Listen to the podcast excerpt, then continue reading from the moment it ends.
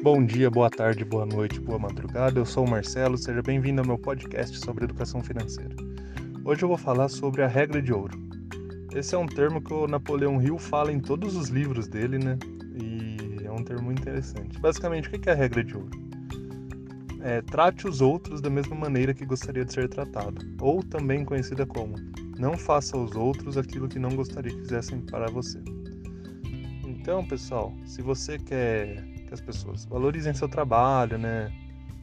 Enfim, te tratem bem, sejam educados com você, uh, te remunerem de maneira adequada, enfim, tudo de bom que você quer para você na sua vida, ofereça isso para os outros, tá?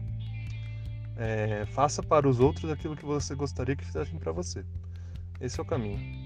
Esse áudio, né, surgiu aqui por causa de uma, um post que eu fiz lá atrás Uh, eu, né, antigamente consumia muito livro pirata, vamos dizer assim, aqueles PDFs, né? É, jogo pirata, software pirata, enfim. Tudo que a gente, né?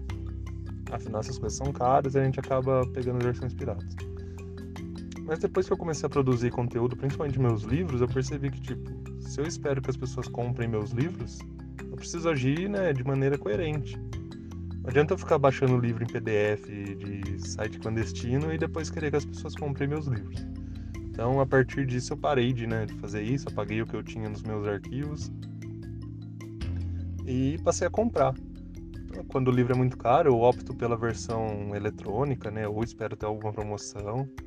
Mas eu acho que é a maneira certa, mesmo que os, que os autores aí já sejam pessoas famosas, ricas e tal, é, você comprar o livro está remunerando toda a cadeia, né? Quem trabalhou na produção do livro, na distribuição, na venda.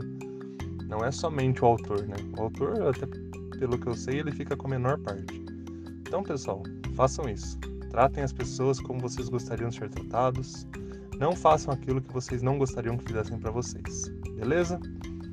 Por hoje é isso. Para mais conteúdo sobre educação financeira, entra no meu blog, o link está na descrição deste podcast. Um abraço, fiquem com Deus. Tchau, tchau.